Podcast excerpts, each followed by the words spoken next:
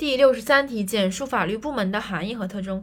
法律部门又称部门法，是指一个国家按照一定的标准和原则划分的本国同类法律规范的总称。落脚点：本国同类规范、同类法律规范的总称。主体：一个国家。标准：一定的原则和和标准。总结：法律部门又称部门法，是指一个国家按照一定的原则和标准划分的本国同类法律规范的总称。它的特征呢，主要有以下的三点。这三点的记忆方法呢，不是特别的容易，因为没有什么，嗯，什么什么窍门。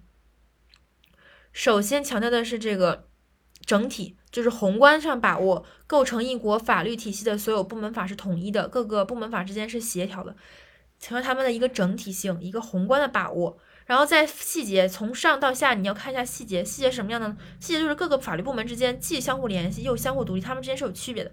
他们之所以分为了不同部门，是因为他们是有区别的。他们虽然联系，但他们又是独立的。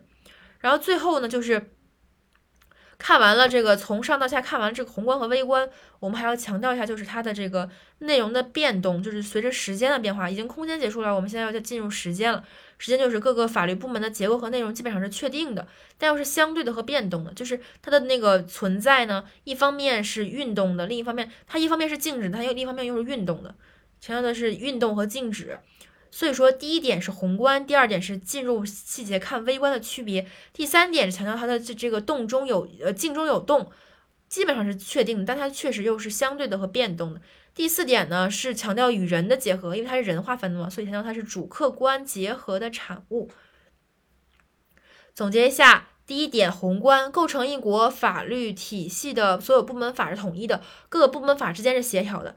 微观，各个部门法各个法律部门之间既相互联系又相互独立，并且各个部门法之间的内容是有区别的。第三点是静中有动，各个部门法的结构和内容基本上是确定的，但又是相对的和变动的。第四点是相和人的联系，是人的活动，所以说法律部门是主客观相结合的产物，它有一定的主观性在里面。